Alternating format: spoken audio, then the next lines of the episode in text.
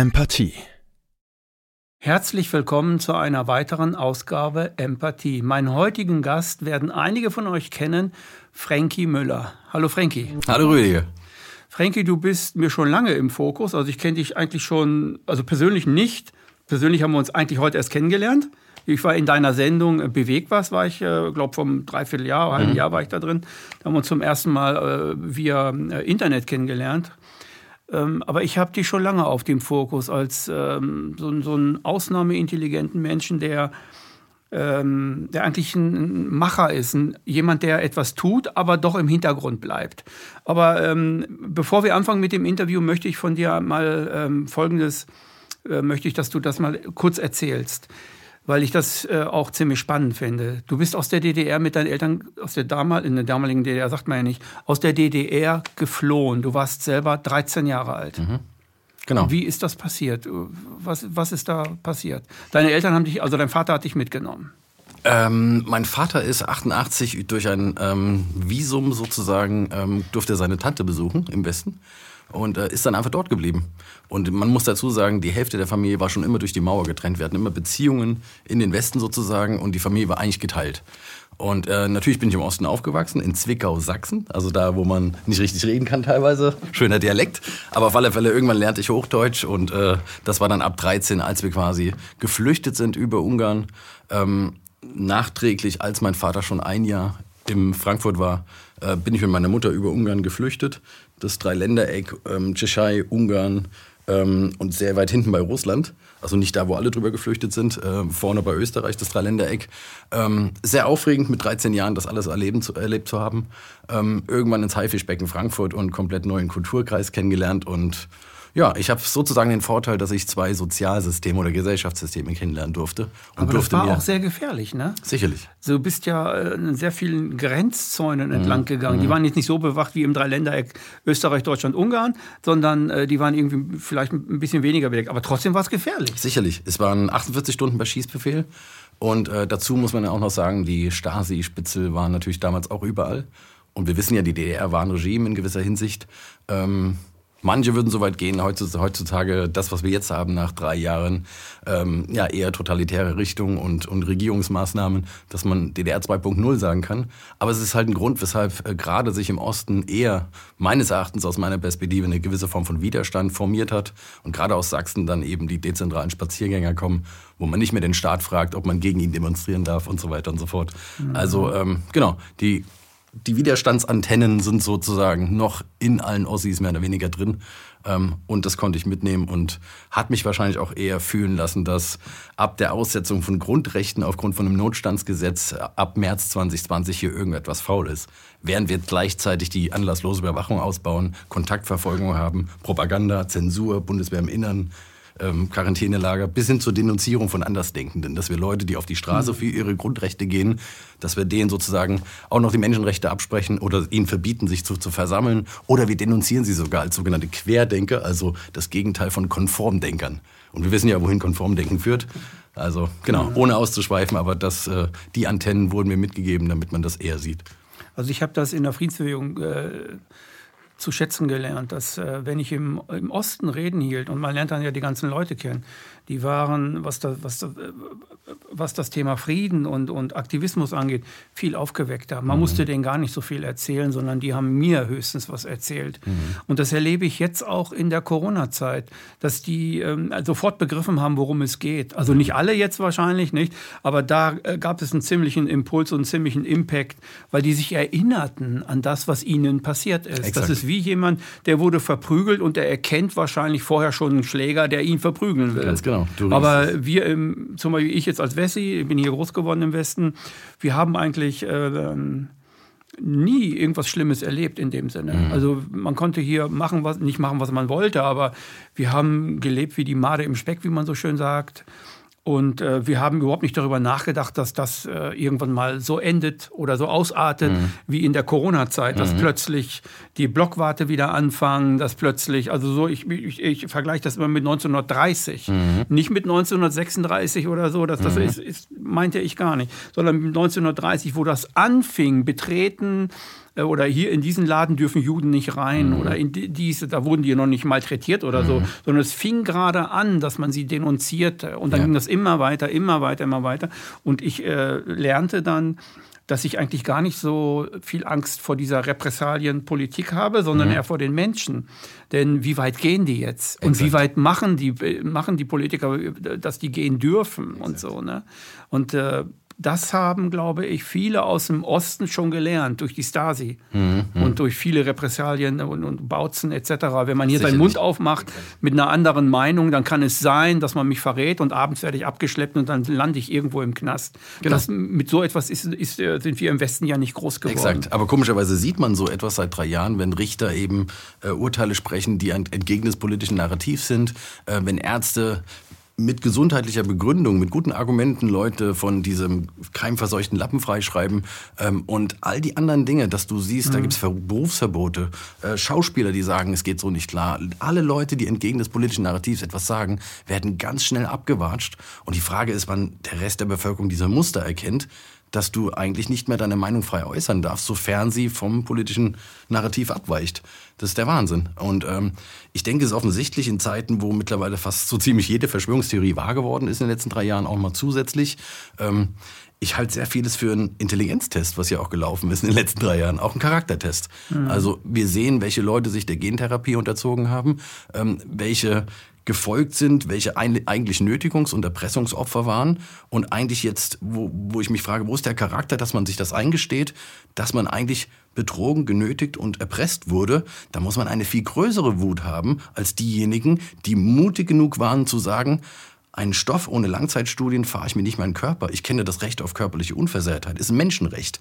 So und ähm, da frage ich mich, wo bleibt die Wut? Wo sind die, also die Wut, die notwendig ist, damit man sich empört, damit irgendeine Veränderung stattfindet. Und diese Passivität, die aktuell immer noch herrscht beim Großteil der Bevölkerung, kann ich mir sehr schwer erklären. Naja, ich glaube, weil die von einer Angst in die andere gejagt werden. Mhm. Jetzt haben wir das mit der Ukraine, Russland, äh, Panzer, wer genau. weiß, ob noch Flugzeuge folgen und wer mhm. weiß, ob deutsche Soldaten, äh, da der Kanzler spricht von vertraut mir, es wird nichts passieren. Was wir jetzt machen, ach, die Russen machen schon nichts, vertraut mir und so. Ne? Also der das Wahnsinn, ist äh, ja. ja. aber die Leute sind in, in so einem ja, in so einer Rhetorik halt gefangen und glauben das wahrscheinlich auch alle. Zumindest die Leute, die jetzt in der Mehrheitsmeinung sind. Exakt. Und die äh, wachen halt, oder wie, wie wir immer so sagen, aufwachen ist vielleicht das falsche Wort. Die sind ja auch in Zwänge reingebracht worden. Die wurden ja selbst genötigt und mussten bestimmte Sachen machen und sind halt nicht ähm, äh, mit einer besonderen Stärke oder besonderen Ausdauer ausgestattet oder so und lassen sich das alles gefallen. Und ich denke auch, wenn du 24-7 mit bestimmten Nachrichten beballert wirst, dann nimmst du halt diese Meinungen an.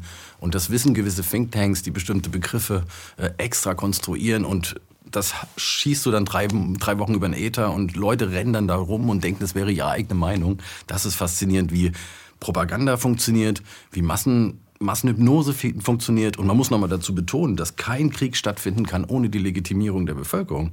Und man muss immer erst die Bevölkerung dahin bringen, dass die diese Kriege unterstützen. Und dann fahren von Thinktanks bis PR-Agenturen die wunderbarsten Sachen auf. Ich erinnere nur an die Bootkastenlüge oder die, die, die Lüge der Chemiewaffen im Irak. Also es muss immer erstmal eine Lüge her, die später dann auffliegt, aber dann hat der Krieg schon stattgefunden und scheint es niemanden zu mehr zu interessieren. Aber die, die Methodik und die Reihenfolge, der Prozess, der immer wieder zum Krieg führt, warum lernen wir aus diesen Sachen nicht? Ich, äh, ich bin da immer vom Rassel. Der, der, Mensch hat kein Generationsbewusstsein. Offenbar. Sondern nur Jahre. ein, ein äh, Bewusstsein, das seine eigene Lebensspanne ja. ausmacht. Ja. Und dieses Bewusstsein wird von Erfahrungen getränkt, die derjenige macht. Exakt. Und wir leben in einer traumatisierten Kultur, also eine Traumagesellschaft. Franz Ruppert und, und, mhm. und, und Hans-Joachim Marz haben darüber viele Sachen gesagt. Oder diese normopathischen Wechsel, also die, Normo, die Normopathie äh, existiert nicht in unserer Gesellschaft, sondern sie macht ganze Epochen mhm. aus der mhm. letzten 2.000, 3.000 Jahren. Ja. Nur in einer normopathischen, also in einer Gesellschaft, in der etwas zur Norm erklärt wird und alle richten ihr Augenmerk darauf, und richten ihr Gehirn und ihr Verhalten danach mhm. aus, ihr Bildungsprogramm und so weiter, dann werden diese Menschen einzeln zu dieser Norm. Mhm. Das Schwierige, das wirst du als Aufklärer oder als Aktivist genauso wissen wie ich, das Schwierige ist eigentlich nicht, die anderen Dinge zu verstehen, sondern sich von den konditionierten Denkgewohnheiten zu verabschieden und sagen, das traue ich mir jetzt zu, das Fass mache ich auf und das lerne ich jetzt. Das ist das, was schwierig ist. Vollkommen und das nennt richtig. man dann kognitive Dissonanz. Exakt. Es kommt richtig ein Impact mit dem alten Wissen äh, gegen das neue Wissen und dann sagen die meisten, nee, Genau. du bist der Spinner und du bist derjenige, der blöd ist und ich nicht. Ich mache ja das, was, was sie alle machen. Und das ist halt Normopathie. Also das macht es aus. Genau, und da kann man vielleicht auch festhalten, dass vielleicht auch der größte Schritt in der Evolution der Menschheit ist jedes Mal das Brechen der eigenen Indoktrination. Also wenn man es wirklich schafft, ähm, seine eigenen Werte, seine eigenen Verhaltensweisen ähm, zu hinterfragen, ähm, basierend auf dem Verständnis, dass, dass der Mensch ja immer das Ergebnis von den umweltlichen Bedingungen ist, äh, die ihn umgeben. Das heißt, du kannst ja Leute nicht aufgrund ihrer Verhaltensweisen beurteilen, wenn sie in bestimmten Sachen aufwachsen. Wenn ich in einer, wenn ich in einer Nazi-Gegend aufwache, äh, aufwachse, wo, sie, wo alle so eine Denkweise haben, warum soll ich denjenigen, der daherkommt, dann verurteilen? Oder wenn ich, wenn ich jetzt quasi als, als, als Mensch, der hier in Europa geboren ist, nach China gehe, dann werde ich mit diesen Traditionen, mit den Bräuchen, mit der, mit der Sprache, werde ich dann aufwachsen, halte es dann für normal. Und ähm, so müssen wir Kulturen verstehen, wir müssen Konditionierungen verstehen, Verhaltensweisen, Wertesysteme und dann kann man übergeordnet festhalten, ähm, und da sehe ich halt die Wirtschaft als grundlegende Basis oftmals, weil die Wirtschaft ist quasi traditionell gewachsen, das, was wir Wirtschaft nennen jetzt, ähm, und die formt bestimmte Werte.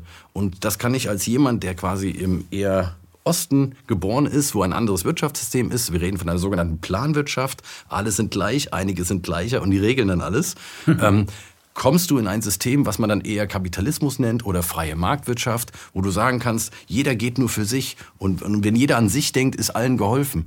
Aber dann musst du wieder reflektieren, wenn du in so eine Pitbull-Gesellschaft hineingeboren wirst, wo sich jeder nur kloppt, wo du Wettbewerb auf allen Ebenen hast, sagen wir es mal so, wo sich ähm, die Menschen um Arbeitsplätze kloppen, wo sich ähm, die Firmen um Marktanteile kloppen und wo sich Regierungen um Ressourcen kloppen oder die Staaten um Ressourcen kloppen. Wir haben ja Wettbewerb auf allen Ebenen. Das erzeugt nicht ein kooperatives, nachhaltiges Wertesystem. Das heißt, wir müssen unsere Werte überdenken, wenn wir langfristig als Gesellschaft nachhaltig sein wollen. Und wir müssen halt erkennen, dass bestimmte Gesellschaftsformen, wie sie auch schon existiert haben, von Sklavenhaltergesellschaften, die waren über langfristig gesehen niemals nachhaltig, weil, weil es bei Sklavenhaltergesellschaften immer zu Aufständen kam. Und das muss man halt, wir müssen Kulturen verstehen lernen, Wertesysteme und ergo die Kultur, in der wir aufgewachsen sind, hinterfragen und dann diese Indoktrination brechen und dann schauen, gibt es vielleicht noch andere Werte, die wir annehmen können? Können wir vielleicht nicht die öffentliche Gesundheit vielleicht verbessern, dass sich jeder Gedanken macht, wie können wir alle, wir wollen ja alle irgendwo gesund bleiben. Das ist ja ein grundlegender, grundlegendes, eine Logik eigentlich, ein Gedankengang. Ähm, ein Gedankengang, der sich auf Logik basierend selbst reflektiert, dass jeder verstanden hat, wenn ich Gift in meinen Körper hineinstopfe, wird es mir nicht gut gehen.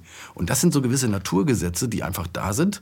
Und wenn das jeder verstanden hat, dann hat er auch den Drang, dass die öffentliche Gesundheit eigentlich verbessert wird. Und ähm, wenn wir eine gute öffentliche Gesundheit haben beispielsweise, sind wir auch eher sozial nachhaltig. Und das meinte ich mit diesem Wertesystemverständnis, wir müssen Kulturen, ist eigentlich über, übergeordnet ein sehr soziologischer Ansatz, dass man da so rangeht, Gesellschaften, Menschen, sich selber so zu reflektieren. Aber ich möchte jetzt nicht zu sehr ausschweifen, aber mir ging es um dieses Brechen der Nein, du hast schon recht. Der- Was immer, was oft äh, in der öffentlichen Diskussion, jetzt nicht vielleicht bei uns beiden, aber in der Öffentlichkeits öffentlichen Diskussion überhaupt nicht benannt wird, das ist, dass der Mensch danach auch gebildet werden sollte. Also der Mensch braucht natürlich für solche Systeme, äh, also für jedes System wird der Mensch indoktriniert oder gebildet. Genau. Man kann das jetzt Indoktrination nennen oder Bildung. Für, das, für eine freie Marktwirtschaft oder kapitales System oder eine, eine sogenannte Rechtsordnung und so weiter, für das, in dem wir leben, braucht es eine bestimmte Bildung, damit der Mensch Ja zu dem System sagt. Ja. Das Gleiche braucht er im Kommunismus. Im Kommunismus wird es kein freies, also nie, nicht nur im Kommunismus wird, das, wird es das nicht geben. Es wird fast in, in nichts, was ein Ismus ist oder eine Doktrin ist, ein freies Denken bevorzugt, sondern es wird ein Schulsystem dann geben, äh, das diesen Kommunismus anbetet und sagt, ja, ich will den haben. Also du musst Vollkommen jetzt Marx studieren und das ist der, das ist der Prophet oder Ja. sowas. Äh, Ich will das jetzt nicht verteufeln mit Marx oder so. Ich meine das nur als Beispiel. Und so ist es aber in allen Sachen. Egal, ob ich jetzt ein Libertärer bin, ja, dann ist es die österreichische Schule, die ich anbete und dann müssen alle gebildet werden nach dieser österreichischen Schule und, und alle denken, das wäre dann das Richtige. Und ich glaube, dass wir grundsätzlich von solchem Denken weg müssen. Exakt, wir sollten uns von diesen Ismen lösen, Ja. wie du es gesagt hast. Egal, ob das jetzt der Kapitalismus, der Kommunismus, der Faschismus, der Sozialismus, ähm, wie sie auch alle heißen, diese ganzen Ismen. Ähm, vielleicht sollten wir mit diesen Ismen aufhören und sowas wie eine Lebenswertanalyse starten. Also welche, welche Parameter haben wir zur Verfügung, um ein Lebens ein erfüllendes Leben zu haben. Und das ist keine Techn das ist das ist eigentlich eine technische Frage, das ist keine Frage der politischen Ansicht. Ähm, menschliche Grundbedürfnisse sind ja alle gleich und die müssen erfüllt werden, sonst werden wir nicht gedeihen als Menschen. Mhm. Ähm, wenn ich Hunger habe, bin ich ganz anders drauf, als wenn ich nicht Hunger habe. Äh, wenn mir bestimmte grundlegende Dinge fehlen, ähm, werden wir uns als Menschen generell anders entwickeln. Und das meinte ich. Es ist keine Frage der Politik, keine Frage der Religion, keine Frage des Wirtschaftens in der Form des, des dieses Systems. Ähm, also keine Frage des Wirtschaftens, in dem Geld das Wert, den, den Wertemaßstab genau. hängt. Die Finanz. Ja, genau. Da müssen, wir, da müssen wir zurück zur eigentlichen Definition von Wirtschaft, wie sie eigentlich im Griechischen gehandelt wird. Und das ist eben Ökonomie, also das Haus und die Regel, Öko und Nomos.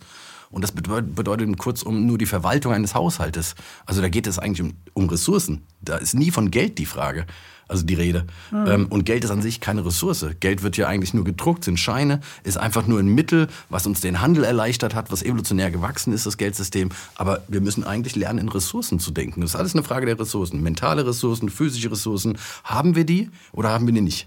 Können wir die intelligent verwalten oder haben wir ein Wirtschaftssystem, was auf unendliches Wachstum aufbaut, wo es um exponentielles Wachstum geht, wo wir als ob wir den Planeten Erde wie so eine Insel betrachten und dann steuern wir auf die Insel zu und dann verbrauchen wir erstmal alles so schnell wie möglich, was auf der Insel ist. Und saufen ab. Richtig. Das ist doch Schwachsinn. Ja, natürlich. Das heißt, das ist das, was wir gerade tun. Exakt, genau. Und das ist die grundlegende Prämisse der aktuellen Wirtschaft, wo man die sogenannte Kosteneffizienz hochhält. Ähm, aber eigentlich müssen wir auf die technische Effizienzebene kommen. Das heißt, wenn wir gut wirtschaften und Wirtschaften verstehen, bedeutet das, du hast Ressourcen ähm, in deinem Kühlschrank und du möchtest etwas kochen. Dann schaust du erstmal, welche Ressourcen laufen am ehesten ab. Was habe ich erstmal? Was läuft am ehesten ab? Was kann ich jetzt verwenden? Und dann ist es noch eine Frage der technischen Hilfsmittel, die du hast. Töpfe, Besteck, den Herd, dass du ein gutes Mahl daraus ähm, baust, mhm. sozusagen, herstellst. Also ist quasi gutes Wirtschaften ein Verständnis von Erhöhen von technischer Effizienz unter der Vermeidung von Abfall. Und das Cradle bedeutet, to Cradle. Genau. Kennst du auch das Ganze? Auf ne? jeden Fall, genau. Mhm. Das heißt, in der Natur gibt es keinen Müll. Genau, das ist Cradle to Cradle. Mhm. Das heißt, wir müssen eigentlich, können wir auf Schauberg, können wir Schauberger, Viktor Schauberger referenzieren, die Natur, die Natur kapieren und kopieren. Das heißt, wenn wir, wenn wir Menschen das, äh, wir sind ja ein Teil der Natur. Wir dürfen uns ja gar nicht gegen die Natur stellen eigentlich. Dann so. stellen wir uns gegen uns. Exakt, genau. Und wenn wir jetzt gegen die natürlichen Prozesse ähm, die auf der Erde gegeben sind, weil die Erde ist im Endeffekt lebender Organismus. Und auf diesem, auf diesem Organismus, äh, da herrscht Symbiose und Emergenz. Alles ist im fließenden Zustand mhm. und alles ist symbiotisch miteinander verbunden. Und wir koppeln uns sowohl mit unserem Wirtschaftssystem als auch mit, unserer, mit unserem Wertesystem, koppeln wir uns von all diesen Prozessen, die die Natur vorgibt, die wundervoll sind, wo es keinen Müll gibt und gar nichts gibt, wo es kein Geld gibt. Mhm. Wie kommen all die anderen Spezies auf dem Planeten ohne Geld zurecht? Das fragen wir uns gerade. Das heißt, wir haben uns ein Wertesystem aufgebaut, was eigentlich uns in den Abgrund führt, auch mental und wir reden von einer sogenannten Wertesystemstörung, die wir gerade haben. Und die, die, die erzeugt ein, ein, eine Palette an Leid da draußen, von der Beeinträchtigung der öffentlichen Gesundheit über die Zerstörung der Biodiversität, die wir haben. Ähm, so viel Leid, bis zu hin mentalen Störungen. Alles, was die Gesellschaft negativ beeinflusst, von Geburtenabbruchsraten, Drogenkonsumerhöhungen. Mhm. Ungleiche Gesellschaften werden auch durch diese Art von Wirtschaften, die wir haben, ähm, wo du Geld akkumulieren kannst, ähm, wo ganz schnell Ungleichheit entsteht. Weil wenn du einmal Geld hast, fällt es dir ja leichter, noch mehr Geld zu machen. Das heißt, führst du einmal Geld in eine Gesellschaft ein, kannst sehr schnell, dann hat das sehr oft negative ähm, Effekte. Das heißt, ähm, du hast ein Medium eingeführt, was durch seine gesellschaftliche Akzeptanz natürlich ähm, als, als Mittel des Austauschs fungiert, ist ja sehr schön. Aber du hast gleichzeitig auch, weil es gesellschaftlich akzeptiert ist, den stetigen Korruptionsaspekt von Geld. Das heißt, Geld kann korrumpieren. Das ist eines der korrumpierendsten Medien überhaupt. Das heißt, Korruption ist sehr weitläufig, wird aber oftmals ausgeblendet im, im, im, im ja, soziologischen Kontext. Ähm, wir haben durch die Einführung von Geld, dass du Geld akkumulieren kannst. Das äh, hatte ich schon gerade erwähnt. Also wachsen kann, ne? Immer genau. mehr, immer mehr, genau. immer mehr. Du kannst es, du kannst es, du kannst es horten, das Geld mhm. zu Hause. Und du weißt, ähm, dass du, wenn du schon Geld hast, kannst du noch mal ein, einfacher investieren und wenn du da Verluste machst, nicht mehr ganz so schlimm. Ähm, aber ähm, du hast auch dadurch, dass die Menschen Geld benutzen, koppeln sie sich von den Prozessen der Natur ab. Das bedeutet, was ist ein Apfelbaum wert, der jetzt nicht äh, gefällt wurde? In Geld. Das heißt, da kommt der alte Indianer in mir durch, der dann eben schon mal gesagt hat, wenn ihr so weitermacht, dann äh, irgendwann werdet ihr Geld essen. Ne? Genau, der berühmte Spruch von den Cree. Ähm, irgendwann werdet ihr merken, dass man Geld nicht essen kann, wenn der letzte Fluss vergiftet, der letzte Fisch gefangen und der letzte Baum gerodet ist. Und das meinte ich. Das heißt, diese Abkopplung, ähm, dieses Denken in Geld kann uns mental von den natürlichen Prozessen zusätzlich abkoppeln, ist Teil unseres Wertesystems. Und das Lustige ist, wir halten es für normal und kennen es nicht anders. Und dann Ja, kommen weil wir Leute, da die reden, genau, und, genau, wir wachsen da rein. Dann kommen Leute wie ich, die reden darüber, die kommen dann total abgehoben vor. Das kann man nicht ein, einordnen, den alten Indianer, der da spricht. Mhm. Das heißt, äh, Geld gibt es in der Natur nicht. Und ähm, du hast dann irgendwann den Effekt, den Oscar Wilde mal angesprochen hat. Heutzutage kennt jeder von allem nur den Preis, aber nicht mehr den Wert.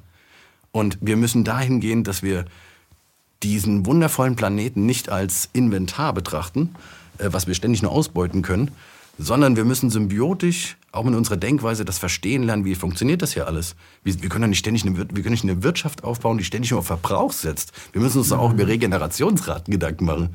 Wo kommt da all der Kram her, den wir da verbrauchen? Tun wir nicht. Das ist- keine, das ist keine Frage in der wirtschaftlichen Gleichung gerade. Und das meinte ich. Wir haben Nobelpreisträger, die haben diese wirtschaftliche Prämisse hier aufgestellt. Ähm, und eigentlich sind sie narrow-minded, sie sind engstirnig. Sie sehen so viele Dinge nicht. Sie haben diesen holistischen Gedankengang, das Ganzheitliche nicht. Sie sehen nicht die Erde als einen Organismus mit unterschiedlichen Subsystemen, als Ökosystem nochmal. Ähm, faszinierend, ich könnte stundenlang drüber reden, aber ich wollte jetzt nicht. Ja, kannst du weiter. Genau. Also ein interessantes Thema. Also äh, Sie können es nicht, weil unser Gehirn auf diese Art und Weise nicht konstruiert ist. Wir, wir können weder in Generationen denken, also meinetwegen habe ich jetzt ein Gehirn, das kann genau die Geschichte meiner, meiner Vorfahren denken und weiß genau, was in den Epochen passiert ist. Nein, das haben wir nicht. Wir haben ein Gehirn, das nur uns betrifft, unser Lebensplan. Genau. Von, von ähm, Säugling an bis, bis, in, bis in den Tod hinein. Ne? Und wir können die Dinge, die außerhalb unserer Umwelt sind, nicht denken. Also ich kann zum Beispiel überhaupt nicht denken, was gerade im Iran abgeht. Mhm. Oder in England. Das kann ich ja nicht denken. Aber genau so ein Gehirn brauche ich. Ja. Aber dieses Gehirn ist eigentlich überflüssig, weil Gaia dieses Gehirn hat. Und diese, genau. Also die Erde hat eigentlich Ja. dieses Gehirn. Und wir beuten diese, äh, diese Struktur halt aus. Und wie du es auch gesagt hast, natürlich, wenn wir, wenn wir Kulturen verstehen, dann haben wir natürlich auch die Bildungseinrichtungen, Einrichtungen, die quasi auf dieses System vorbereiten. Und diese natürlich auch nur, ja, die bereiten das Ganze vor. Das heißt, wir müssen natürlich wieder auf das Bildungssystem schauen, ähm, was auch alther traditionell uns überliefert wurde, was sich nie geändert hat, wo von oben herab jemand doziert. Und wenn du das am besten nacherzählst, was derjenige da gesagt hat, dann kriegst du dann die besten Noten. Ist doch logisch dann. Abrichtungsanstalt. Genau. Das heißt, die Leute, die wirklich konform denken, die, ähm, die werden am besten benotet. Was erzeugt das denn? Eine, eine konformistische, einheitliche Gesellschaft, wo Individualität, äh, Diversität, wo ähm, keine lösungsorientier lösungsorientiertes Denken fehl am Platz ist, wo keine Kooperation gelehrt wird, Empathie, wo das nicht beigebracht wird. Wie kann ich mich in jemanden reinversetzen? Die wirklich wichtigen Dinge, die eine Gesellschaft wirklich stabil machen, kriegen wir in unserem Bildungssystem seltsamerweise nicht beigebracht. Es ist so oldschool, das ist der Ja, ja, weil Wahnsinn. in dem Bildungssystem, das wir haben, und das hat die ganze westliche Welt oder viele andere Länder werden es genauso machen, da wirst du abgerichtet auf das System, in das du hineinwachsen sollst. Genau. Und du sollst Scheuklappen entwickeln, also kognitive Dissonanz, du sollst Scheuklappen entwickeln, damit du ja nicht irgendwie so eine Art verspinnerter Freidenker wirst. Exakt, genau. Weil auf die wird ja geschossen. Warum Genau. wohl? Die ja, weil die merken, man müsste vielleicht sowas machen. Genau. Und wie gesagt, wenn wir beginnen, Kulturen zu verstehen, dann ähm, und wir dann auch uns fragen, wie nachhaltig ist unsere Kultur, unsere Werte, wie, wie, wie funktioniert das, wie lange kann, können wir das aufrechterhalten? Ich denke auch bei den Römern, da gab es Gladiatorenkämpfe und da hat man die, die Christen den, den, den Löwen so Fraß vorgeworfen. Und dann sitzt dann auch das, der kleine Sohn mit seinem Vater und, und fragt so, hey, Vater, können wir nächste Woche wieder an, hierher kommen und so. Und dann äh, und zuschauen, wie die Christen den, den Löwen vorgeworfen werden. Dann meint der Vater, ja, nur wenn du dich benimmst so. Also das meinte ich. Wir müssen Kulturen verstehen. In Spanien ist eine Zeit lang normal gewesen, zuzuschauen, wie ein Tier gequält wird, sogenannte Stierkämpfe. Ähm, ob diese Dinge wirklich nachhaltig sind und sinnig vor allen Dingen, ist ist erstens eine Frage und zweitens sind wir Menschen mit einem, sagen wir mal, relevanten Bildungssystem, äh, mit relevanter Bildung ausgestattet. Das heißt, wir haben heute sehr viel, ich nenne es Noise, Lärm. Wir werden ja dumm gehalten durch, den, durch die riesige Wolke an Unterhaltung, die da draußen stattfindet. Es kommt ja von unten. Genau, richtig. Von unten halten, Unterhaltung. Das heißt, Leute kennen sich aus in, in Börsenkursen, Fußball und den ganzen Kram, wissen aber dann die einfachsten Sachen nicht. Ich meine, da haben wir eine Generation, die lacht sich tot, wie Oma und Opa noch Dinge reparieren, fragen aber dann Google, wie man ein Ei kocht oder so. Also du, du merkst richtig, wo läuft das Ganze hin? Also weil ja, ja. haben wir relevante ja. Bildung, und das meinte ich, relevante Bildung sind, ist, ist die Bildung über die Prozesse der Natur. Wie funktioniert das Ganze? Was ist eine Photosynthese? Und wie ich mich einbringe und wie Exakt. ich möglichst in Kooperation oder in Symbiose mit meiner Umwelt existiere. Genau. Nachhaltig, Cradle Exakt. to Cradle. Genau. Oder andere Begriffe genau. meinetwegen. Und was sind wir als Teil des Ganzen? Mhm. Was sind wir Menschen im Verhältnis zum Universum oder im Verhältnis zum Planeten? Was ist der Planet im Verhältnis zum Universum? Wir denken nicht so weit. Wir denken, wir denken in unseren engstirnigen, menschengemachten Konzepten politische, wir streiten uns über Politik und den ganzen politische Ansichten, ähnliches. Das ist alles eine Meinungssache und, und wenn ich mir das Kasperle-Theater anschaue, wie wir, wie wir immer noch Gesellschaften verwalten, dass wir Leute mhm. wählen, die uns irgendwas versprechen äh, und du merkst ja, was los ist. Und, und weißt du, es, Herrschaft es, von Menschen über Menschen. Exakt. Und vor allen Dingen, ja. wir, wir, wir, sprechen von Meinungen. Also da jemand, wir tanzen nach der Meinung von jemandem. Und eine Meinung ist ja einfach nur eine Interpretation von Tatsachen. Das ist ja nicht die mhm. Tatsache an sich. Und eine Meinung ist auch abhängig von, von meinem Charakter und, und welche Bildung ich vorher hatte. Eine Meinung hat nie den Anspruch, stimmen zu müssen. Genau. Eine Meinung hat nie den Anspruch, die absolute Wahrheit zu sagen, sondern einfach nur, ach, ich meine gerade, du hast ein schönes Jackett an. Der genau. andere sagt, was ist das denn für ein Jackett? Also Exakt. wirklich schön, ist genau. was anderes. Und Meinungen können sich auch ständig ändern. Ja. Das heißt, sie wandeln sich je nach Stimmungsbild. Auch meine Meinung kann sich Vollkommen ändern. Nach, in fünf Jahren denke ich auf einmal, hast du dafür einen Idiotensatz genau. gesagt? Ne? Man kann ja auch sagen, Meinungen sind wie Arschlöcher. Jeder hat eins, aber ja. jeder denkt, dass das vom Gegenüber mehr stinkt als das eigene. Ja. Das kann auch sein.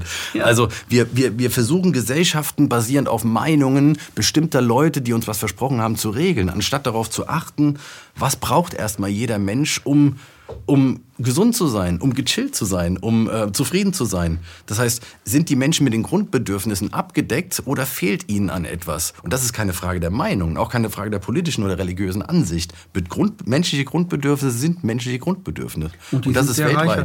Also die meisten Leute denken vielleicht jetzt gerade an, an Wasser, Brot und Essen oder sowas. Mhm. Es gibt auch Grundbedürfnisse, die unsere Psyche will. Genau. es gibt Grundbedürfnisse, mhm. die unsere Wahrnehmungsfähigkeit mhm. möchte. Mhm. Ja, angenehm und so weiter. Es gibt körperliche ähm, Grundbedürfnisse, Berührung, genau. Umarmungen, ach komm her und so. Genau. Und es gibt äh, Bedürfnisse wie, ich möchte ihm etwas machen oder ich möchte ihr etwas schenken oder etwas machen, so, so völlig bedingungslos. Genau. Das sind auch Grundbedürfnisse von Menschen. also genau. ich nenne das dann die Menschlichkeit im Allgemeinen so. Und das wird überhaupt nicht berücksichtigt, wenn die Leute über Politik reden. Ich war Richtig. neulich in einer Talkshow, da waren zwei Politiker drin. Äh, und die haben nur über strukturelle Sachen geredet, also mhm. über das, was Politiker immer tun. Die mhm. reden über die Außenwelt und äh, merken gar nicht, dass das, was sie gerade erzählen, vielleicht schön klingt, aber mhm. die Menschen müssen sich wieder anpassen. Ja. Und die Menschen sollen von denen und denen beherrscht werden. Die, die merken gar nicht, was, dass die das eigentlich meinen. Ja, und ich denke, nein, ich will nicht beherrscht werden. Ich will keine Herrschaft von Menschen über Menschen. Genau. Denk darüber mal nach. Und wenn ich mit Politikern darüber rede, sind die stumm. Die halten mich für einen Spinner. Ja. Also jeden Menschen für einen Spinner, weil die in solchen Strukturen nicht denken. Sie also das ist ein Riesenproblem. Richtig, sie können nicht außerhalb ihrer eigenen Box denken, sie denken ja. innerhalb ihrer Sphäre. In der Zukunft werden wir keine Politiker mehr wählen, wir werden Ideen wählen. Es geht nur noch um die Ideen. Welche Idee ist sinnig? Welche ist äh, sinnig im Wohle, im, im Sinne der Gesellschaft? Und abstimmen tut dann die Gesellschaft selber. Ne? Exakt, ne? genau. Mhm. Und das ist was anderes, anstatt eine Person zu wählen und dann irgendwie, nur weil die was Nettes erzählt dann hat. Dann bin ich selbst verantwortlich, die, ja. die Idee zu realisieren. Das ist eine wunderschöne, eine wunderschöne ja. Idee von dir. Ja. So, finde ich gut, weil es nichts mit Herrschaft zu tun hat. Richtig. Und ich glaube, dass wir auf dem evolutionären Sprung sind, das endlich zu begreifen. Mhm. Meinetwegen auch Bewusstsein, was äh, Jiddu Krishnamurti ja mal sagte. Das Bewusstsein ist unser Problem, dass Exakt. wir das nicht ändern wollen. Wir bleiben immer auf den gleichen Dingen und die Gesellschaften werden immer mit den gleichen Dingen vollgesülzt, mit Aggression, mit Kriegswirtschaft und, und, und. Den ganzen Krempel muss ich jetzt nicht aufzählen. Mhm. Ähm, und das ist ein Bewusstseinssprung, den, den wir eigentlich vor uns haben. Und wenn wir den nicht schaffen, macht die macht die Erde und dann sind wir weg. Wir sind nur ein Experiment gewesen. Vollkommen richtig, ja. Und das war's dann. Und mhm. wir haben das in Griff. Wir, also wir haben das eigentlich ähm, in unseren Möglichkeiten drin. Wir können der Hüter der Gesellschaft mhm. sein oder des Planeten sein. Wir können das alles behüten. Wir können aber auch der Zerstörer sein. Zurzeit sind wir der Zerstörer. Vollkommen richtig. Und der Vernichter von allem, was lebendig ist, mhm. egal was das ist. Es könnte ja auch die These bestehen, dass, sie, dass, das, dass das menschliche Dasein nur ein Experiment ist. Vielleicht hat der Organismus Erde vielleicht es irgendwie noch nie geschafft, irgendwie mal Plastik herzustellen. Und wir Menschen sind eigentlich nur da, um Plastik zu hinterlassen, damit die Erde irgendwann mal sagt, oh, Plastik. Kann ja auch sein. Also das heißt, ja, Wo die Gesellschaft hinsteuert, wissen wir nicht. Die Frage ist, wie viel Leid muss eigentlich jetzt noch ähm, Einzug halten, bis die ganze Gesellschaft, die Menschheitsfamilie merkt, dass sie eigentlich auf dem falschen Pfad ist. Also sowohl mit unserem Wirtschaftssystem, was ich als grundlegende Basis sehe für mhm. eben diese Werte, die dazu führen, dass wir dieses System antreiben. Ähm, wir müssen die Art und Weise, wie wir diesen Planeten hier verwalten, wie wir uns verwalten, das müssen wir überdenken. Wie wir Gesellschaften verwalten, da gehört der politische Aspekt dazu wie gesagt. Ich, bin da, ich, ich spreche da für ein, neues Wirtschaftssystem. Hm.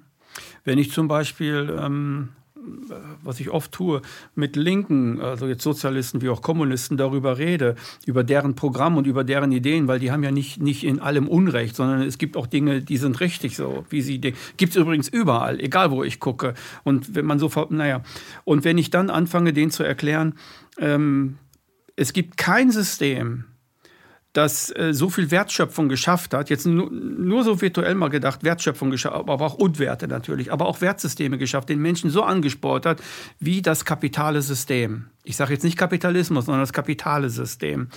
Und dieses Wertschöpfen liegt in der Motivation des Menschen begründet. Das heißt, es ist Teil der Menschlichkeit, motiviert zu sein, mhm. Dinge zu vollführen, der Gesellschaft etwas zu hinterlassen, äh, sich in der Gesellschaft einzubringen und irgendwas zu, vielleicht zu entwickeln mhm. oder irgendetwas den Menschen zu geben, was besser ist als das, was sie gestern hatten. Mhm. Diese Motivation steckt in vielen Menschen drin. Und wenn ich ein, ein politisches System erstelle, muss ich diese Motivation mit einberechnen mhm. in das System. Mhm.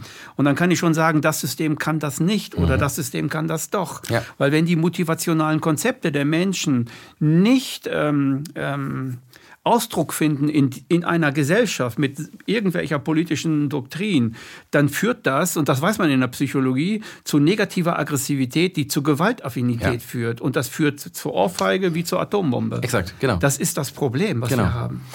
Und was da, und politisch dann, gelöst werden Genau. Muss. Und da müssen wir schauen, wenn du schon sagst, wir reden über Incentivierungssysteme. Und natürlich ist das beim sogenannten Kapitalismus, freie Marktwirtschaft, wie man das Ganze auch nennt, ist es sehr einfach. Das heißt, der, der persönliche Profit ist die Motivation. Das, was ich sozusagen an extra Profit raushaue, wenn ich jemanden übers Ohr haue oder mhm. wenn ich ein Geschäft mache, kann auch, kann auch total simpel sein, aber ich schlage einen Profit drauf. So, das ist für mich der Gain, das Incentive.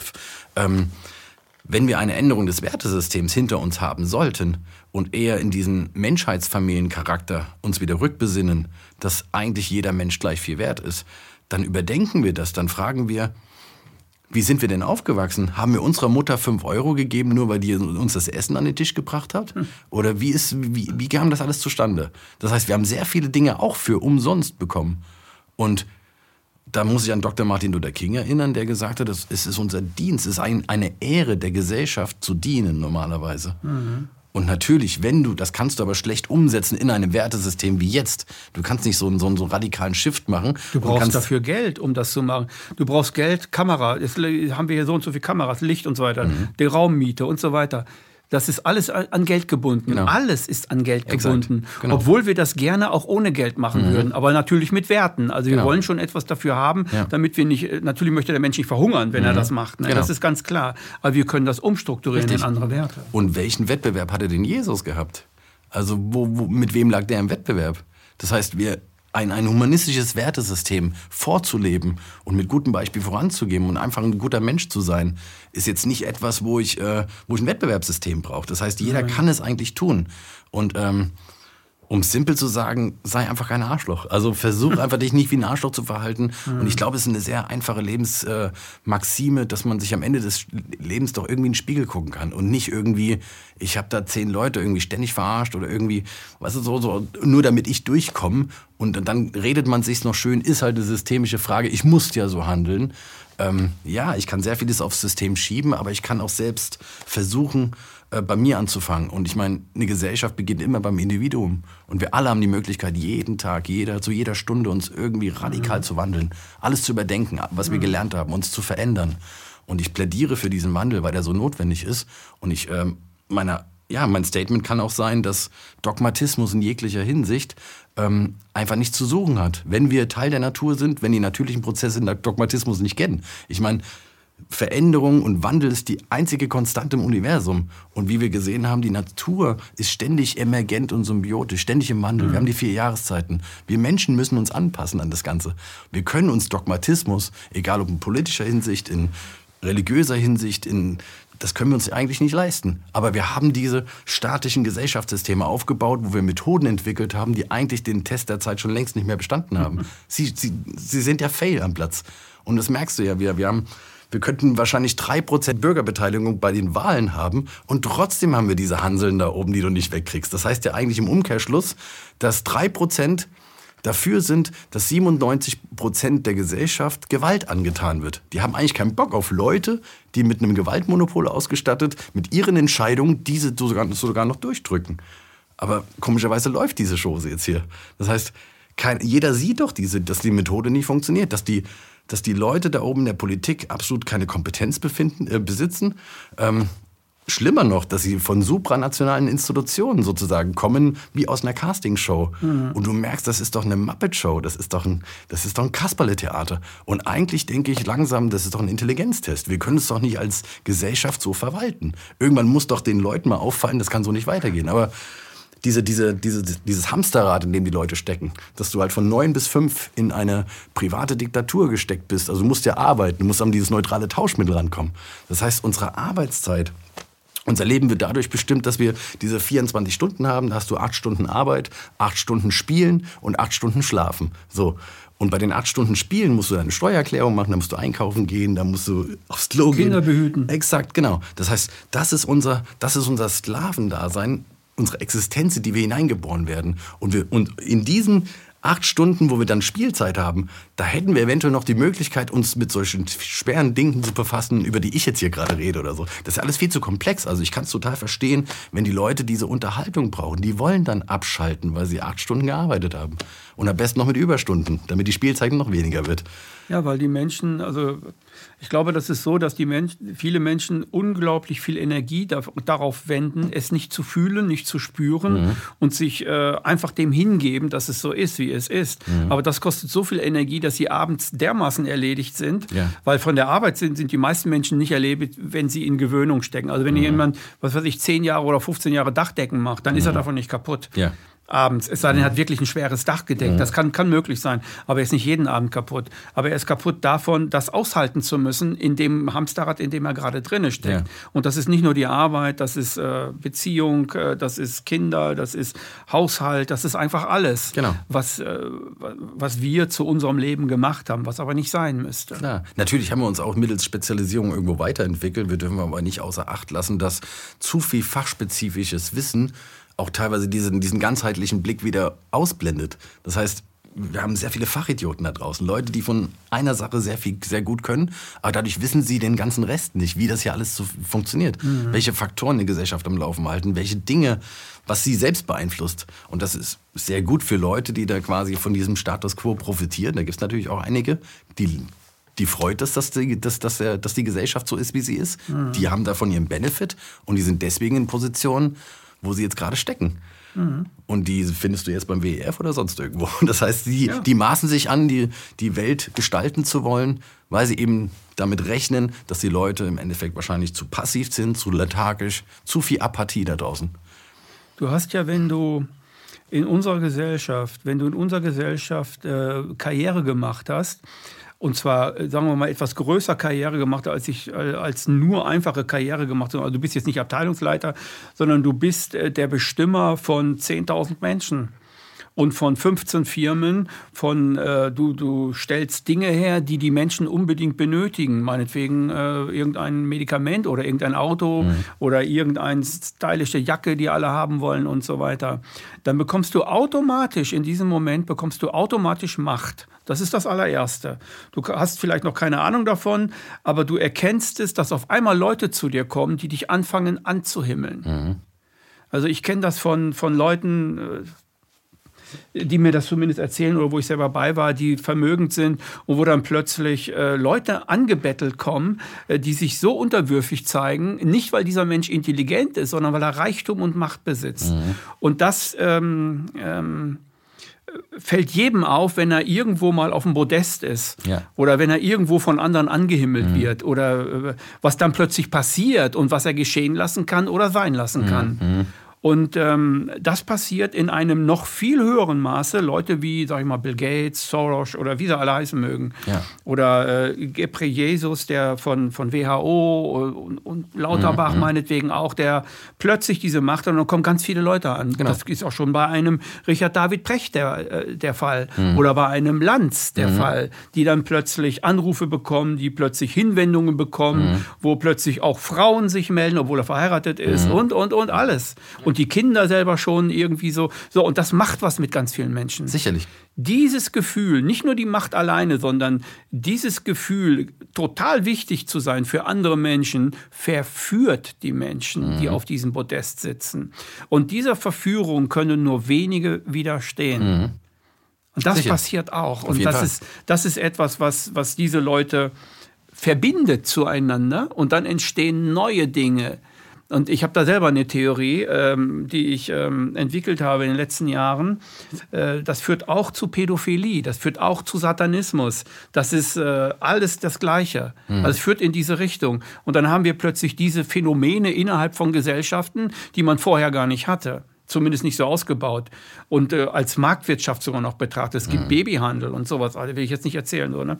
Das ist äh, etwas, das durch dieses System entsteht. Und die Leute sind, also das System an sich ist die Verführung. Ja. Und erzeugt Klassen. Also wir reden von klassischen Natürlich. Klassismus. Und da haben wir doch, das ist die oberste, das ist die Besitztümerklasse im Endeffekt, Mhm. die sich daraus entwickelt. Ähm, aber die beginnt ja auch schon damit, dass du im Endeffekt äh, das Konzept von Eigentum schon mal hast. Also wir haben ja, ähm, wenn ich vorhin den Indianer erwähnt habe, für die Menschen damals war es sehr faszinierend zu verstehen, die haben noch in Harmonie mit dem Planeten gelebt. Die haben das alles als Ganzes betrachtet. Als die ersten Menschen da Wie eingelaufen kannst sind. du ein Land besitzen? Das war Exakt. die Frage. Das ist die Wie kannst Frage. du ein Pferd besitzen? Wie Genau. kannst du den Grashalm besitzen? Wie kannst du die, so, das sind ja auch unsere Nachfahren, ne, die die kannst du noch nicht besitzen. Vollkommen du richtig, nicht, genau. Man kann nichts besitzen, was die Natur ist. Vollkommen richtig. Nichts von dem. Und Exakt. wir sind auch Natur. Das heißt, Richtig. Mhm. die Besitzfrage ist eine wichtige Frage. Auch die Eigentumsfrage ist eine wichtige Frage. Genau. Da kommen wir nicht drum rum, wenn wir eine neue Gesellschaft bauen wollen. Richtig. Auch die Geldfrage, ob es überhaupt noch, Ge- also ich bin überhaupt nicht für Geld. Mhm. Ja, obwohl viele Leute denken, ich bin irgendwie für Geld oder so. Aber ich bin, ich bin für die Abschaffung des Geldes. Dafür stehe ich mit meiner Theorie. Aber Ja, denke ich auch. Also ich denke auch, das Geld äh, war uns jetzt, hat uns jetzt, das war traditionell überliefert, diese ganze Entwicklung. Wir dürfen eigentlich Geld nicht verteufeln. Wir sehen natürlich die negativen Auswirkungen. Man kann auch sagen, Geld hat uns lange Zeit jetzt auch gedient. Jetzt dient es uns aber nicht mehr. Wir sollten weiter wachsen. es macht aus uns Monster. Zum, richtig. Im Endeffekt. Es verdirbt auch das Wertesystem und Mhm. Ja. jetzt, jetzt sind die negativen Konsequenzen aus der Einführung von Geld überwiegen jetzt auch die positiven Vorteile, die es uns eine Zeit lang gebracht hat. Wie gesagt, Handel erleichtert. Ähm, sehr viele positive Dinge sind daraus entstanden. Ähm, die sogenannte neolithische Revolution, als wir quasi dann wirklich aus dem agrarwirtschaftlichen Bereich rauskamen und wirklich auch in die Industriewirtschaft gekommen sind, sehr positiv. Aber eben diese ganzen Konzepte, die wir auch mit eingeführt haben, wie das Konzept von Eigentum. Also der, der Apfelbaum da hinten, der vorher Früchte für alle geliefert haben, hat zu jeder Zeit in Hülle und Fülle, irgendwann kam mal einer und hat auf diesen Apfelbaum ein Eigentumspatent, also das Konzept namens Eigentum angemeldet. Was bedeutet das? Ähm, wenn wir auch den, den Aspekt von Privatisierung wenn wir da reingehen, gehen wir ins Griechische und das heißt, kommt von privare. Und das heißt abgesen- äh, abgetrennt, ges- abgesondert und beraubt. So, wenn man das mal übersetzt. Bedeutet, derjenige, der den, den Eigentumsanspruch auf den Apfelbaum macht, der hat das eigentlich von der Gesellschaft, von der Allgemeinheit beraubt. Das, was vorher für alle zur Verfügung stande, ständig, in Hülle und Fülle, ist durch dieses Konzept namens Eigentum, ist es quasi ein protektionistisches Konzept. Das heißt, er, er vorenthält sozusagen der Allgemeinheit diese Früchte der Natur, obwohl er mit der Anmeldung des Konzeptes namens Eigentum überhaupt nicht auf die Wachstumsprozesse Einfluss nimmt von den Äpfeln oder von dem Baum an sich. Der Baum hat sich nicht verändert. Wir melden nur das Konzept namens Eigentum an. Und dann halten wir unseren Brüdern und Schwestern diese Äpfel vor und wollen diese Äpfel plötzlich nur noch im Austausch für etwas hergeben. Und das meinte ich. Diese menschengemachten, das ist nur ein Beispiel von vielen menschengemachten Konzepten, die wir nicht hinterfragen, wo wir nicht mehr wissen, wo haben Dazu wir gehört angefangen. auch, äh, ich stelle dir die Frage nochmal, weil in einem anderen Interview hatte ich, hatte ich das auch jemand gefragt. Das fand ich eine ziemlich clevere Frage. Das stellt ja auch das Patentrecht in Frage. Unter anderem. Patente gibt es dann vielleicht gar nicht mehr. Patente sind ja Anrechte auf Erfindungen, die ich nur mache, weil es die Natur gibt. Exakt.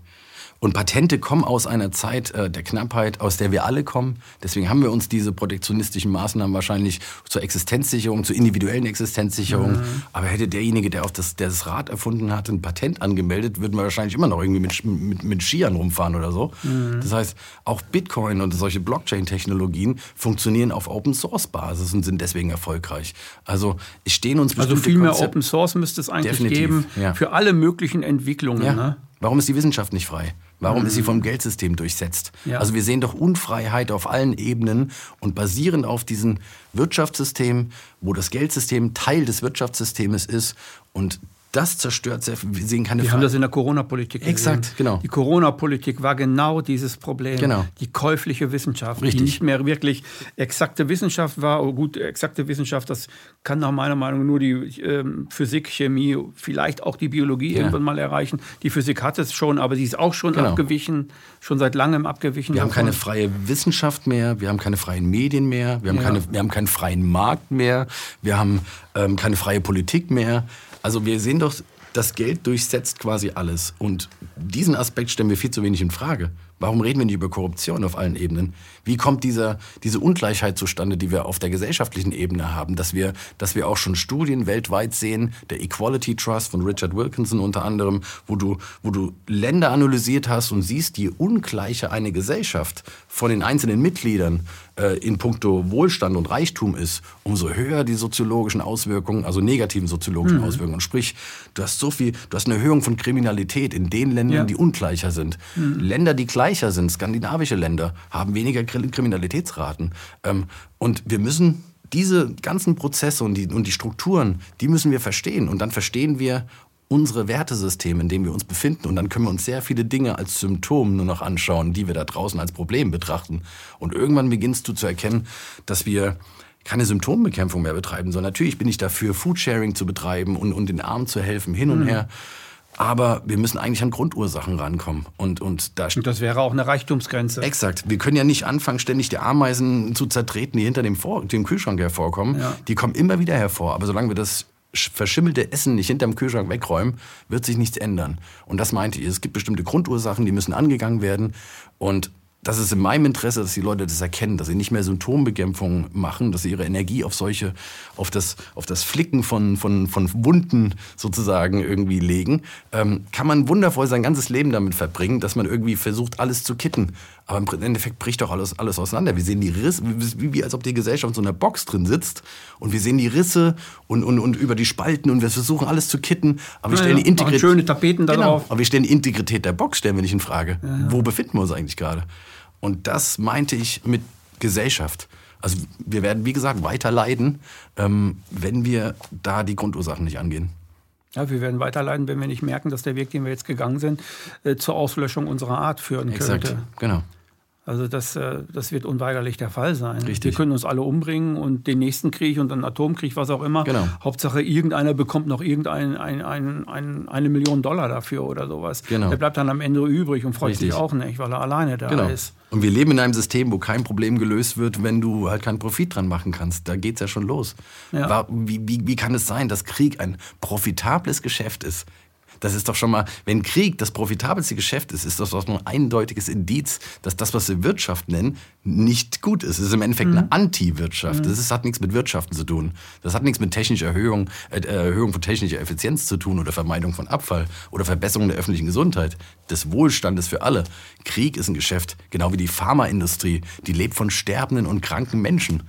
Und das ist der mhm. zweitprofitabelste Zweig. Das bedeutet im Umkehrschluss, dass du Bereiche wie Bildung, Umweltschutz, ähm, die sind nicht profitabel. das heißt, du hast innerhalb dieser Geldlogik, ähm, die wir als normal betrachten, hast du eine Gleichung und die heißt, dass Reichhaltigkeit, Effizienz und Erhaltung immer die Feinde des Profites darstellen. Mhm, genau. Das heißt, wenn etwas von zu viel da ist, kannst du keinen Profit draus genau, machen. Genau, dann brauchst du, genau, da kann man kein Geld mitmachen. Genau. Wenn ich dir einen Laptop verkaufen würde, der ist zu effizient, kommst du als, als Konsument nicht mehr wieder. Das heißt, ich habe in meiner ganzen Branche ein tendenzielles Interesse, Sollbruchstellen einzubauen. Ja, Obsoleszenz. Wir, genau. Wir reden vom geplanten Verschleiß und solche mhm. Dinge. Das heißt, das meinte ich. Wir, wir sehen so viele Dinge als normal an. Oder Reichhaltigkeit, wenn, wie gesagt, wenn, ähm, oder Erhaltung, wenn ich die Umwelt schütze, wenn, wenn ich versuche, irgendetwas aufzubauen, zu erhalten, ist es nicht profitabel für mich, weil ich verkaufe es ja gerade nicht oder ähnliches. Das bedeutet, wenn wir Reichhaltigkeit, Effizienz und Erhaltung als die Feinde des Profites haben, dann haben wir Umkehrschluss künstliche Knappheit und Ineffizienz immer als die Treiber von Profit. Und wenn wir den Krieg uns jetzt anschauen, dann ist es im Endeffekt, das ist, das ist eine Ineffizienz in der öffentlichen Gesundheit oder in der Infrastruktur. Das heißt, wir schaffen ständig Ineffizienzen, Zerstörung, damit wir an deren Aufbau wieder Geld verdienen können. Mhm. Wie krank ist das alles? Das heißt, wir haben so viele Dinge als normal in diesem Real-Life-Monopoly-Game haben wir so viele Dinge als normal irgendwie akzeptiert, aber eigentlich, wie ich es vorhin gesagt habe, eine Wertesystemstörung. Wir sind total falsch abgebogen irgendwann mal als Menschen, als Gesellschaft und merken es nicht. Wir sind alle total ballerballer gerade. Ja, wir sind richtig falsch abgebogen und total. wir wissen nicht, wir wissen auch nicht, ähm, viele oder viele Menschen machen sich keine Gedanken über dieses falsche Abbiegen. Mhm. Ich glaube zum Beispiel, dass ähm, die Menschen, die angefangen haben, äh, nicht mehr ähm, Wildhüter zu sein, sondern sesshaft zu werden, haben das deswegen gemacht, also ein Haus gebaut, weil sie die Naturgewalten irgendwie abschirmen mhm. wollten. Mhm. Und dann ging das immer weiter. Also es gab eine gute Absicht, als sie aber erfüllt war, hat sich niemand mehr an die gute Absicht erinnert. Und mhm. dann kam das nächste. Mhm und das nächste. Und dann hat einer einen Zaun gebaut, das ist Eigentum, das ist meins. Und dann kam das nächste. Und genau. so hat sich alles irgendwie entwickelt, ohne dass man, dass man überhaupt darüber nachdenken konnte, wo war denn eigentlich mal der Anfang. Genau. Und das können wir auch nicht, weil wir, wie ich gesagt habe, kein Generationenbewusstsein haben. Ja. Wurde auch nicht festgeschrieben. Festgeschrieben wurde das, was vorteilhaft genau. war.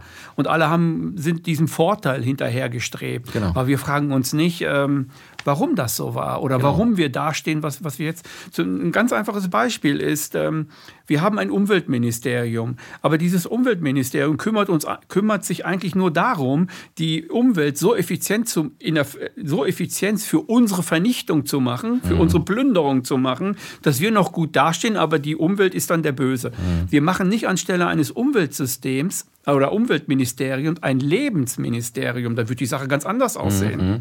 Also sich um das Leben zu kümmern, ja. das hieße ja im Grunde für alles Leben. Genau. Auch für den Planeten Richtig. und so weiter. Und dann wären wir ganz woanders. Genau.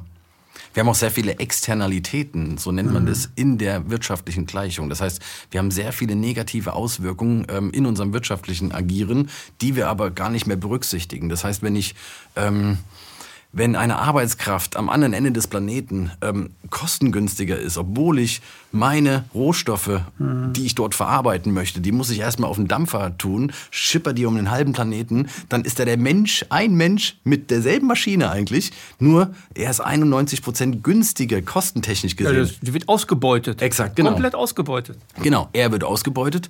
Die, die, die fossilen Rohstoffe, die ich auf dem Weg dahin, um mein Zeug dahin sozusagen auch noch verbrate, die haben Milliarden Jahre ge gebraucht, um zu entstehen. Die verbrenne ich aber auch nochmal in exponentieller Weise. Das heißt, wir haben eine komplette Wirtschaft basierend auf der Verbrennung von so fossilen Brennstoffen aufgebaut.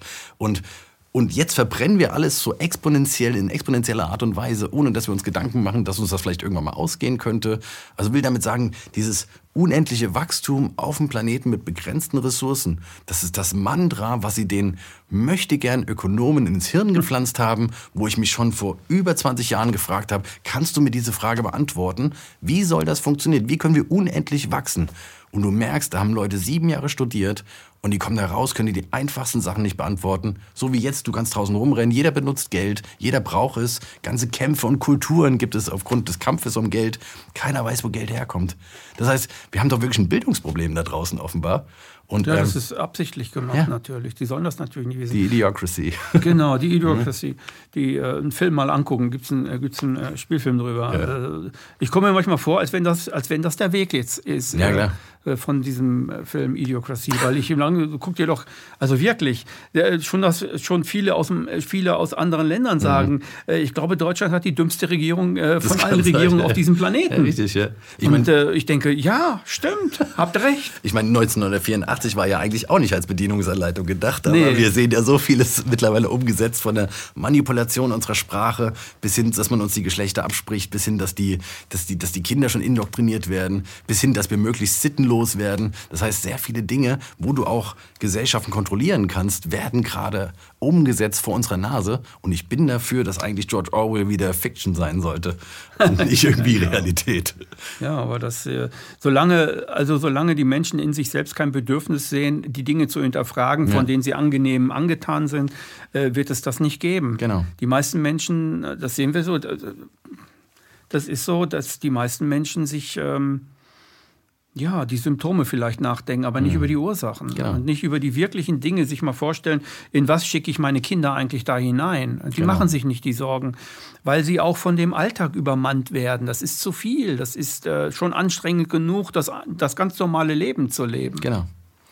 Und ich muss aber sagen, aus eigener Erfahrung, ich habe früher auch sehr vieles, weil ich meine, wir sind ja alle in dieser Gesellschaft aufgewachsen. Wir ja. alle haben uns als Kind wahrscheinlich auch schon die richtigen Fragen gestellt und haben unsere Scheinautoritäten auch schon gefragt, von Lehrer über den Pastor, über die Eltern, wie können bestimmte Dinge einfach so sein? Und wir haben einfach keine Antworten erhalten. Also typische Kinderfragen wären zum Beispiel, woher kommt Geld? Oder wie kann es einen Gott geben, der es zulässt, dass jeden Tag so viele Kinder sterben? Alle fünf Sekunden stirbt ein mhm. Kind auf dem Planeten. Wie kann es da einen Gott geben? Und wir alle haben keine Antworten erhalten. Aber ich kann jeden anhalten, sich ein bisschen schlau zu machen, auch wo kommen die Dinge her. Und zum Glück haben wir ja Internet noch.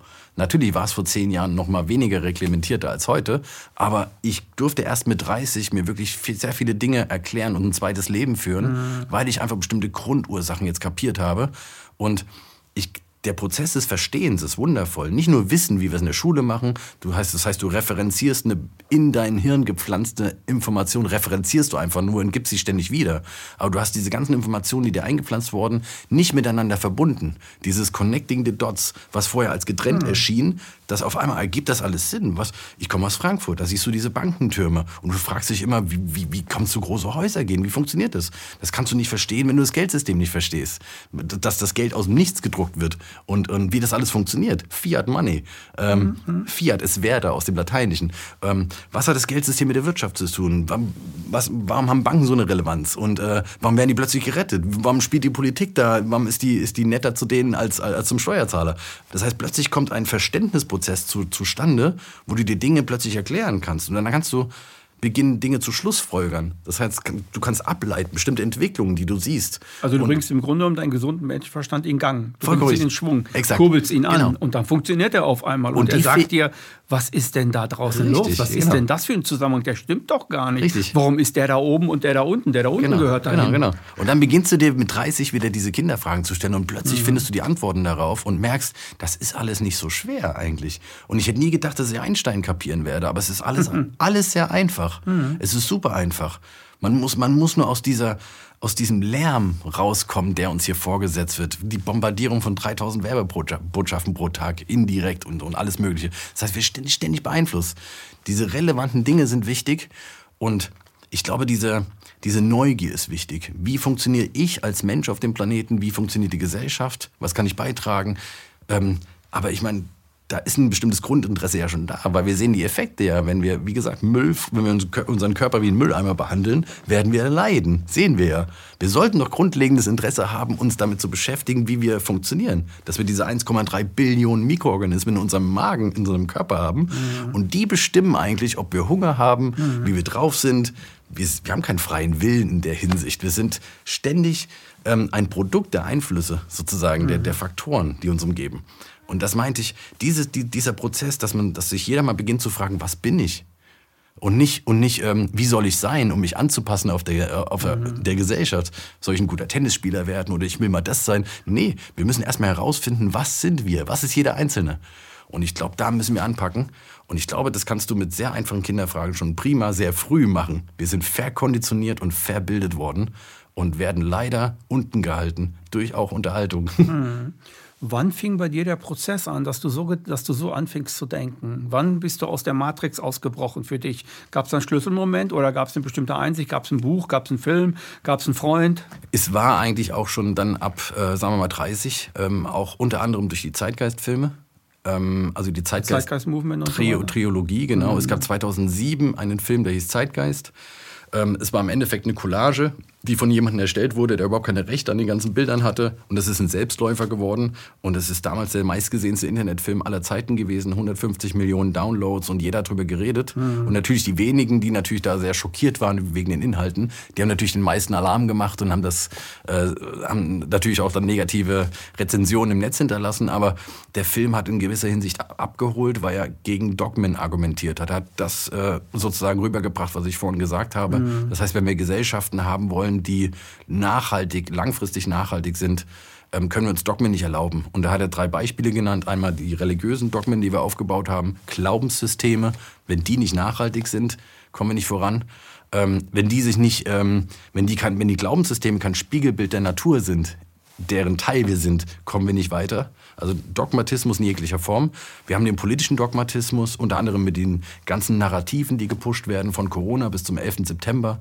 Ähm, das heißt, du hast richtige ja, das hat ja nichts mehr mit Wahrheit zu tun. Ich meine, da, das sind zwei Gebäude, aber drei, äh, äh, zwei Flugzeuge, aber drei Gebäude. Und ähm, da gibt es ja irgendwo Fakten, die da, dafür sprechen, dass die politische Version, die da gepusht wird, also die Version, die von den elf von der Bush-Regierung bezahlten Wissenschaftlern damals mhm. rausgehauen wurde, ja. die ist nicht, die, die geht nicht. Wenn du das dir anschaust, hast du 132 Zufälle plus den Verstoß gegen physikalische Grundgesetze. Und dann kannst du nicht sagen, okay, ich glaube jetzt an dieses Dogma, was da aufrechterhalten wird. Und in der Corona-Politik ist es doch ähnlich gewesen. Das heißt, da wird, da wird sowas postuliert. Ähm, ein Killer-Virus, was überall da ist. Wir hatten komischerweise nach dem 11. September auch überall die Schläfer, die überall unsichtbar waren. Jetzt haben wir wieder ein unsichtbares Killer-Virus. Da kannst du schön die Überwachung ausbauen und kannst dich als, als, als, als, als Regierung schön wieder legitimieren. Mhm. Ähm, und dann haben wir eben noch wirtschaftliche Dogmen. Und ähm, dieser Film hat im Endeffekt diese Dogmen aufgezeigt, ähm, mit dieser staatlichen Wirtschaft, unendliches Wachstum. Und ähm, der hat mich sehr abgeholt, neben vielen anderen Filmen. Aber natürlich musste ich, um das Geldsystem zu verstehen, konnte ich mir auch nicht solche schweren Schinken fahren. Da musste ich auch erstmal leicht reinkommen. Da gab es solche Animationsfilme wie Wie, wie funktioniert Geld? Oder es gab so einen, so einen, so einen schönen Zeichentrickfilm, der geht gerade mal eine Dreiviertelstunde, der heißt äh, Gib mir die Welt plus fünf Prozent. Also ähm, mhm. der Goldschmied Fabian, wie hat sich das Geldsystem evolutionär entwickelt und zu was kann es führen? Und es beschreibt ziemlich genau, dass die, auch die Entwicklung schon vorhergesagt, die wir jetzt gerade haben mit äh, der Einführung von QR-Codes ähm, oder fast schon die biblische Prophezeiung, sie werden ihr Mal irgendwann tragen auf der Stirn oder auf, auf dem rechten Unterarm und der das Mal nicht trägt, der kann nicht mehr kaufen oder verkaufen. Das alles wird in dem Film schon thematisiert. Das heißt, du merkst, dass da eigentlich auch schon eine Agenda dahinter steht. Und dann gab es noch ähm, unter anderem The Story of Stuff von einer ehemaligen Greenpeace-Aktivistin, ähm, Annie Leonard. Die hat eben aufgezeigt, dass dieses Wirtschaftssystem mit dem ständigen Konsum, was basierend auf Konsum ist, wo Konsum der Treiber ist, und Konsum ist ja wie so ein Gaspedal. Das heißt, du kannst es immer runter, weiter mhm. runterdrücken und dann fährt das Auto halt schneller, aber du kannst es dir nie leisten, anzuhalten. Sonst ist das Bruttoinlandsprodukt, geht es ja, dann mhm. bricht das zusammen. Ja, genau. genau. Das heißt, wir müssen ständig konsumieren. Unendlicher Wachstum. Ganz genau. Und ähm, diese, unter anderem diese einfachen Filme für Blöde, in Anführungszeichen für Dummies sozusagen, die habe ich natürlich genauso am Einstieg gebraucht. Aber irgendwann kommst du in das Thema rein. Hast Man muss ja leicht abgeholt ganz werden. Ganz genau, ne? das meinte ich. Und deswegen bin ich ein Freund dafür und habe mich darin trainiert. Natürlich verwende ich jetzt sehr viele komische Ausdrücke auch, wenn ich vom sozioökonomischen System spreche oder von, von, von äh, technologisch bedingter Arbeitslosigkeit oder geplanter Verschleiß. Das sind jetzt Themen oder, oder Ausdrücke, die holen, da kann erstmal nicht jeder was damit anfangen. Da kommst du halt rein, musst dich damit beschäftigen, ist schon klar. Ähm, irgendwann ist es für dich normal, darüber so zu reden, mhm. aber ich musste reinkommen in viele einzelne Bereiche, auch der Wirtschaft, negative Konsequenzen oder was ist Cradle to Cradle, was wir vorhin hatten. Das sind jetzt Ausdrücke, das weiß normal, wissen Normalsterbliche, die davon dem ersten Mal hören, ist erst ein bisschen, ein bisschen weit weg. Das heißt, man braucht, also Prozess, also Lernen ist ja ein Prozess. Und jetzt ist halt die Frage, interessierst du dich für die relevanten Dinge im Leben oder nicht? Ich hätte mich auch weiterhin mit irgendwelchem Neues. Ich meine, ich, ich mache sehr viel Party und, und bin echt, ich freue mich, ich mache sehr viel Party. Wir haben damals Hacky Sack gespielt am Mainufer, am Jam Session und haben dann die guten Zeiten genossen. Äh, Freestyles gerappt und einfach nur Spaß gehabt. Ähm, das kann man machen, macht auch Spaß. Nur irgendwann ist dieses Party- und Bullshit-Leben irgendwann nicht erfüllend. Und du beginnst, gerade weil du auf solche Dokus stößt, unter anderem wie Zeitgeist, der Film oder andere, ähm, beginnst du dich wirklich mit, mit Sachen zu beschäftigen. Und dann mhm. auf einmal ist diese Neugier da gewesen, ähm, die so wichtig ist.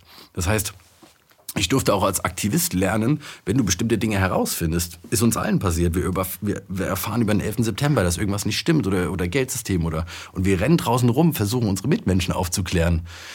Und wir scheitern an dieser kognitiven Dissonanz, an der Ignoranz, die da draußen ist. Ähm, und wir verstehen erst viel zu spät, dass ähm, ich bin in die Physik gegangen und da ist die, die erste Regel der Physik heißt keine Reaktion ohne eine Aktion. Und wir müssen uns die Frage stellen, ähm, wenn die Antwort da ist, dann muss ja erstmal eine Frage her. Das heißt, die Menschen, du kannst den Leuten, den Menschen da draußen nicht Antworten auf Fragen geben, die sie eigentlich nie gestellt haben. Das ergibt keinen Sinn für die. Richtig. Genau. Und wir sind dann frustriert, weil mhm. die das nicht annehmen. Das ja. heißt, wir gehen nicht so weit, und dann die Frage zu stellen, von was ist denn die Fragestellung, die Reaktion?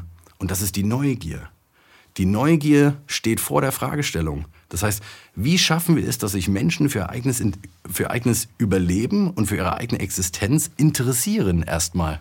Damit sie beginnen, solche Fragen zu stellen. Damit die Antworten, die wir, die dann denken, wir sind schon ein bisschen weiter, ihnen dann geben, damit die auch Sinn ergeben. Und dann passt das. Also dann hast du einen anderen aktivistischen Ansatz, mhm. wo, du, wo du selber versuchst, nicht rumzurennen wie so ein HB-Menschen total emotional und sagst, wacht auf. Funktioniert nicht. Aber du kannst beginnen durch intelligente Fragestellungen, Neugier zu erzeugen bei den Leuten. Und ich glaube, das ist eine andere Form von Aktivismus, die sehr revolutionär ist, wo wir alle noch nicht so weit sind. Mhm. Danke, Frankie, für dein Kommen. Dito, schön, dass du hier bist. Das war eine weitere Sendung Empathie heute mit Frankie Müller.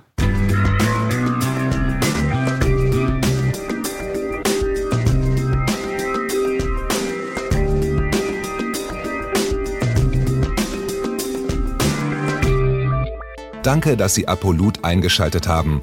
Wir sind ein unabhängiges Presseportal. Uns geht es um Meinungsvielfalt, Toleranz und einen möglichst breiten Debattenraum, denn nur so funktioniert Demokratie. Unsere Arbeit ist technisch aufwendig und kostet Geld. Da Sie immer wieder hier sind, unterstützen Sie Apolut am effektivsten mit einem Dauerauftrag. Mehr Infos auf apolut.net/unterstützen.